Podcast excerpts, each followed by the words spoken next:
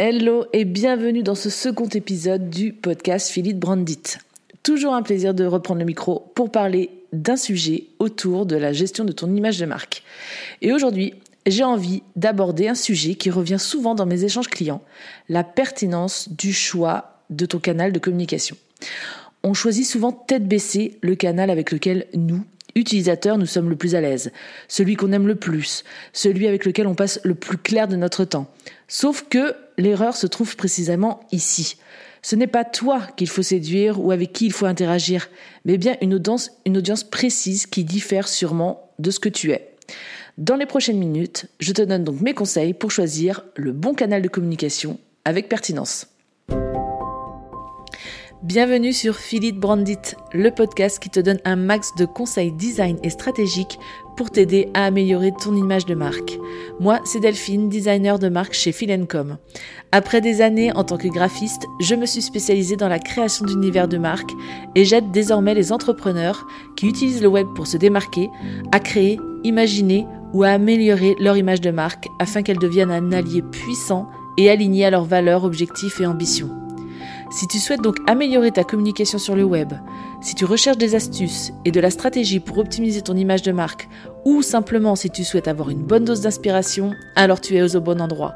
Seul ou avec des invités, une semaine sur deux, je te partage toute mon expérience et mon savoir pour t'aider à optimiser ton branding et ainsi te permettre d'évoluer dans ton business et déployer ton identité à 360 degrés.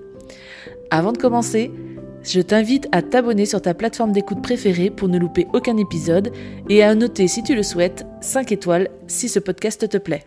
Bonne écoute Les canaux de communication digitaux sont nombreux.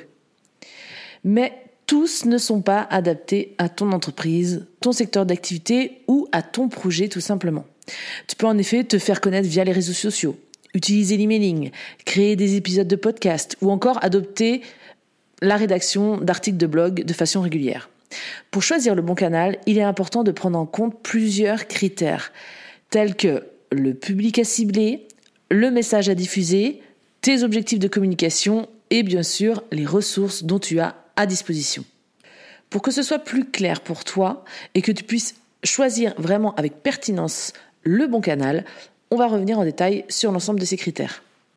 Premièrement, on va aborder le sujet que tout le monde connaît, c'est connaître son fameux public cible.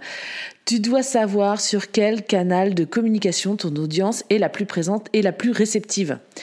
Alors, il va falloir savoir qui ils sont exactement, quelle tranche d'âge.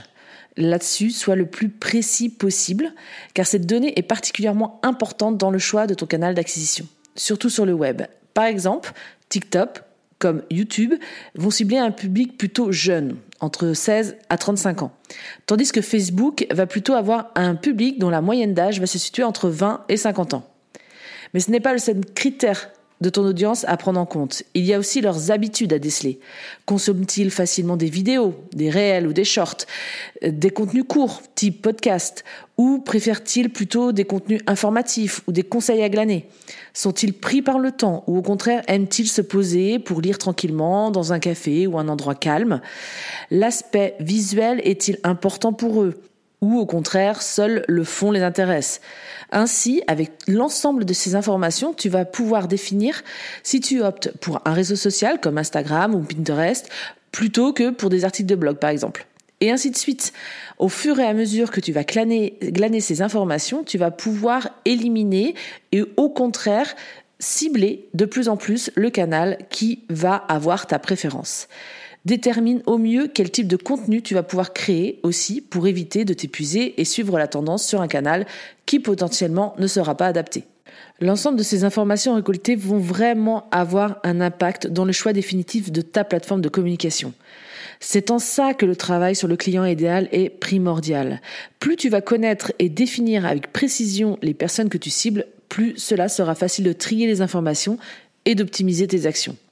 Mais comme j'ai conscience que le choix de la plateforme n'est pas simple, et pour t'aider à faire euh, ce choix avec un max de pertinence, parmi tout ce qui existe sur le web, voici une liste des avantages et inconvénients pour chacune des plateformes. Prendre quoi noter si tu le souhaites. Commençons par Instagram. C'est la deuxième plateforme la plus populaire sur les réseaux sociaux après Facebook. C'est aussi une plateforme visuelle où les photos, les infographies et les vidéos sont les formes de contenu les plus populaires. Par contre, la concurrence est élevée, une grande quantité de contenu est publié sur Instagram chaque jour. Donc pour capter l'attention de tes utilisateurs, il faut flatter l'algorithme et publier de manière régulière et pertinente. Pour ce qui est de Facebook, c'est l'une des plus populaires des réseaux sociaux avec un large public diversifié. On peut créer une communauté soudée autour de ta marque grâce aux pages et aux groupes. Cependant, la portée organique est de plus en plus limitée, ce qui signifie que les marques ou les entreprises doivent payer pour atteindre leur public plus facilement. Avec un contenu dense journalier, la qualité peut aussi varier de façon considérable. TikTok adopte quant à lui un contenu créatif. C'est une plateforme qui met l'accent sur la créativité avec des, vidéos originales et engageantes. Il cible un public jeune et engagé auprès duquel il est très populaire ce qui en fait une plateforme idéale pour atteindre ce type de public. C'est aussi une plateforme actuellement en plein essor avec une croissance rapide du nombre d'utilisateurs. Par contre, le format du contenu est limité. En effet, il a opté pour la diffusion de vidéos courtes, ce qui peut limiter la créativité chez certains. Et comme il est majoritairement utilisé par les jeunes, si ton public cible n'est pas dans cette tranche d'âge, cela ne peut peut être euh, la plateforme à éviter pour toi. LinkedIn est idéal pour atteindre, quant à lui, un public professionnel, ce qui en fait une plateforme de choix pour les entreprises B2B. Elle mise sur le réseautage pour développer ton réseau professionnel en ligne en se connectant avec d'autres professionnels et en rejoignant des groupes de discussion. C'est un endroit où les utilisateurs attendent un contenu professionnel de haute qualité. Le type de contenu et l'audience sont relativement limités, ce qui peut frustrer certaines marques à s'y imposer. Le blogging, lui, permet de créer des contenus longs, approfondis et de qualité, ce qui va te permettre euh, de de partager des informations détaillées, des analyses, d'approfondir des opinions. Tu as un contrôle total sur ce que tu diffuses, ce qui va te permettre de façonner la voix, le style de ta marque, la fréquence, etc., etc. Les blogs sont généralement bien optimisés aussi auprès des moteurs de recherche, ce qui peut euh, t'aider à améliorer ta visibilité en ligne. Mais euh, ça nécessite aussi beaucoup de temps et d'énergie pour produire régulièrement du contenu, gérer le site web, promouvoir tes articles. Il existe aussi une forte concurrence avec des millions de blogs existant sur divers sujets, ce qui peut rendre difficile la création d'une audience fidèle. Et puis les résultats se visualisent sur le long terme, car les articles de blog mettent du temps à générer du trafic et à obtenir un retour sur investissement, ce qui peut en décourager certains aussi. Le podcast, lui, offre une flexibilité sur la création de contenu et la possibilité de toucher un public qui préfère donc l'audio. Les auditeurs de podcast ont tendance à être engagés et fidèles, ce qui peut favoriser la création d'une communauté loyale. Il donne aussi des possibilités de monétisation, notamment par la publicité, les partenariats et les dons des auditeurs. Mais ça nécessite un investissement initial dans un équipement de qualité, avec une concurrence qui ne cesse de grandir. Il est donc peut-être plus difficile de se démarquer sur un marché saturé. Et comparé à d'autres canaux de communication visuelle, euh, les podcasts ont aussi une visibilité limitée, car ils sont principalement basés sur l'audio et ne sont pas aussi facilement partageables que euh, sur les réseaux sociaux. Et enfin, YouTube, c'est la plateforme euh, de partage vidéo la plus populaire et elle offre ainsi une large audience potentielle pour ton contenu.